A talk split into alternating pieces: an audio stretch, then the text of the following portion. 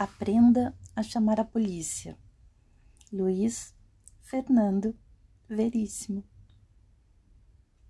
Eu tenho o sono muito leve e uma noite dessas notei que havia alguém andando sorrateiramente no quintal de casa. Levantei em silêncio e fiquei acompanhando os leves ruídos que vinham lá de fora até ver uma silhueta passando pela janela do banheiro. Como minha casa era muito segura, com grades nas janelas e trancas internas nas portas, não fiquei muito preocupado. Mas era claro que eu não ia deixar um ladrão ali espiando tranquilamente. Liguei baixinho para a polícia e informei a situação e o meu endereço. Perguntaram-me se o ladrão estava armado ou se já estava no interior da casa. Esclareci que não e disseram que não havia nenhuma viatura por perto para ajudar, mas que iriam mandar alguém assim que fosse possível.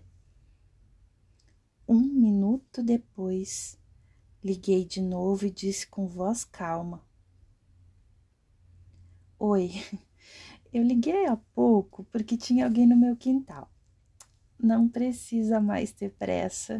Eu já matei o ladrão com um tiro de escopeta calibre 12 e tenho guardado em casa para essas situações. O tiro fez um estrago danado no cara. Passado menos de três minutos, estavam na minha rua cinco carros de polícia, um helicóptero, uma unidade do resgate, uma equipe de TV e a turma dos direitos humanos, que não perderiam isso por nada nesse mundo. Eles prenderam um ladrão em flagrante que ficava olhando tudo com cara assombrado. Talvez ele estivesse pensando que aquela era a casa do comandante da polícia.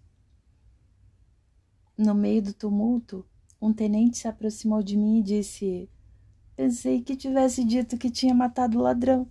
Eu respondi: Pensei que tivesse dito que não havia ninguém disponível.